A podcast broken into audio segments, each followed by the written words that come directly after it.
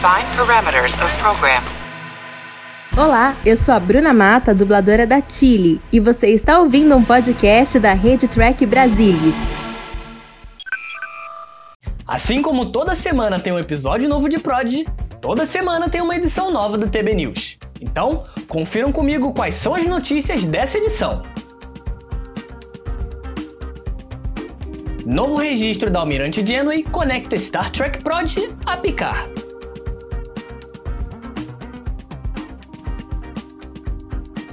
Dublador de Murphy discute as mudanças de seu personagem em Prodigy.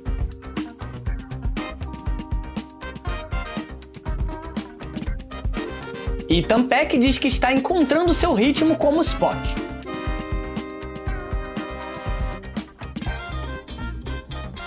Produtor de Prodigy conta como foi decidido que DAO seriam aumentados. Tudo do universo Star Trek você vê por aqui. O TB News 142 está começando, então acionar!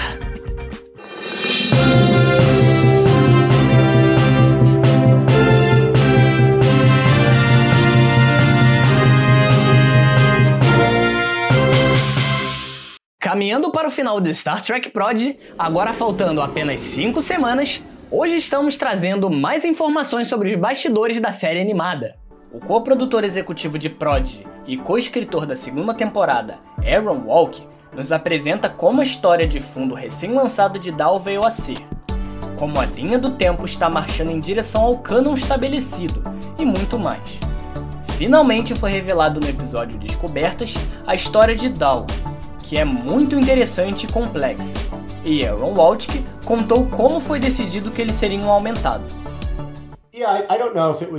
Como os aumentados são tratados no século 24? Não queríamos apenas que a frota estelar tivesse um efeito em nossos filhos, mas queríamos que a jornada da tripulação da Prodigy tivesse um efeito na frota estelar. E uma maneira de fazer isso foi abordando o que eu diria ser uma daquelas perguntas pendentes sem resposta que poderiam ser exploradas mais profundamente. Como Dal entrando no Bioscan em Asilo, as luzes piscam e pedem a ele para se apresentar à frota estelar, provavelmente como fugitivo. Vimos em Deep Space Nine como os aumentados são tratados, especificamente em Dr. Bashir, eu presumo, e probabilidades estatísticas, onde eles são tratados como os cidadãos de segunda classe e afirmam abertamente que é porque as autoridades estão com medo. Você pode conseguir um Julian Bashir, mas também pode conseguir outro Khan. Mas acho que há como você distorce isso em relação às pessoas, que você sabe, talvez não tenham pedido para serem geneticamente modificadas. Você vê um pouco de progresso com Julian Bashir, mas mesmo assim, seu pai foi enviado para a prisão, certo? Portanto, há esse tipo de espinhos que eu acho que Star Trek e nossos escritores simplesmente não podem deixar de retornar e explorar, questionar e se perguntar: tem que ser assim ou há coisas ainda não resolvidas? Achamos um jeito de derrotar o domínio. Vai nos escutar? Não há nada de que eu gostaria mais. Ótimo, ótimo, ótimo. Está bem, está bem. Vamos lá. Bashir para O'Brien. Quatro para transportar. Ethan Peck falou sobre como tem sido assumir o papel do icônico Spock em Star Trek Discovery e agora em Strange New Worlds, que encerrou a produção da segunda temporada no início desse ano. Enquanto a produção da segunda temporada de Strange New Worlds ainda estava em andamento, Ethan Peck fez uma pausa nas filmagens e relembrou seu tempo em Discovery. Abordou os desafios de interpretar um Spock que ainda demonstra emoções e revelou como a imersão em Spock o mudou. Minhas expectativas eram de ser demitido e fracassar, para ser bem honesto com você. Minhas esperanças eram acabar na Enterprise do Capitão Pike. Eu me senti tão incompetente na época, eu não tinha muita experiência. Então eu simplesmente não tinha certeza de como isso iria se sair. Eu coloquei muita pressão sobre mim. Acho que poderia me considerar um perfeccionista em recuperação neste momento. E isso não é bom para a criatividade na criação de arte. Tive a oportunidade de fazer isso quando fui escalado para a Discovery como Spock.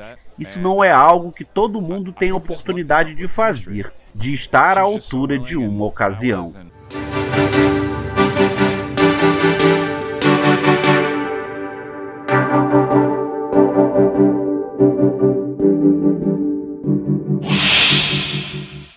Episódio de Star Trek Prod Encruzilhada é um ponto de virada para um personagem importante na série.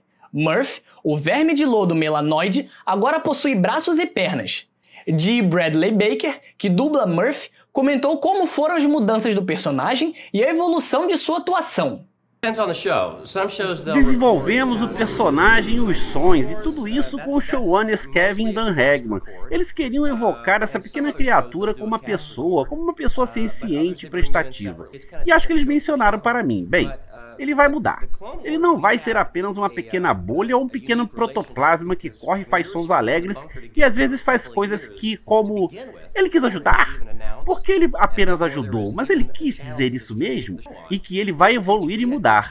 Murphy não era apenas humano em nenhum aspecto de sua aparência, além dos olhos e da boca, aparentemente, mas agora que ele pode se mover também é uma atualização linguística. Há uma evolução que está acontecendo, há uma revelação de uma metamorfose ou metamorfose.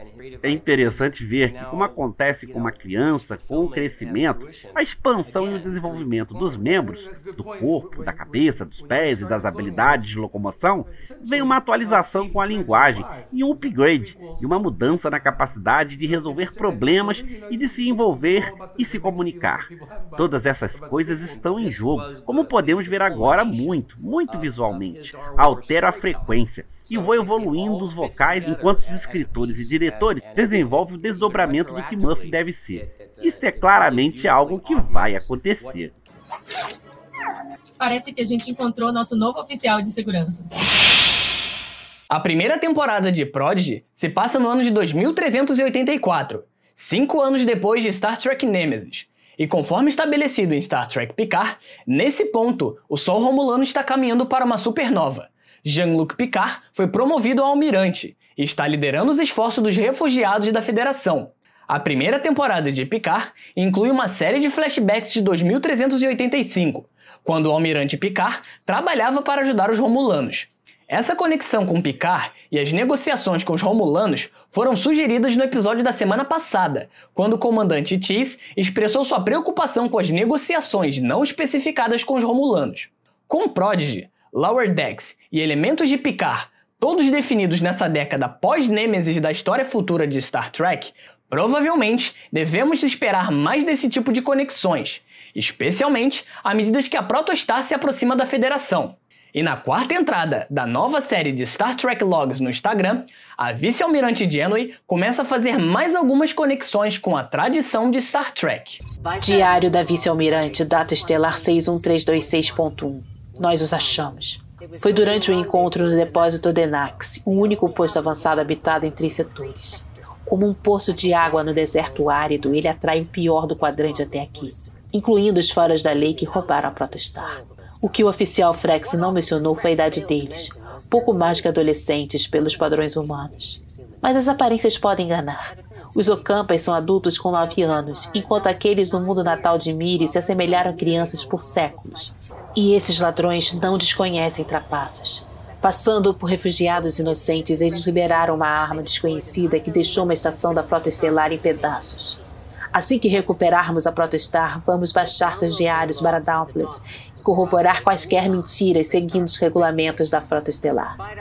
A despeito dos nossos esforços, eles escaparam para a zona neutra. Quase ameaçamos nossa frágil trégua com os romulanos e os procedimentos de evacuação lá. Jean-Luc jamais teria me perdoado.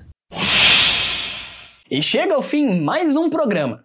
Lembre-se de se inscrever no canal, deixar um like, ativar o sininho para não perder nenhuma notificação e deixar um comentário. Estamos quase chegando em 10 mil inscritos. Esse foi o TB News, que volta na semana que vem. Novidades de Star Trek, fiquem de olho no nosso site, lá no trekbrasilis.org. Um abraço e vida longa e próspera a todos.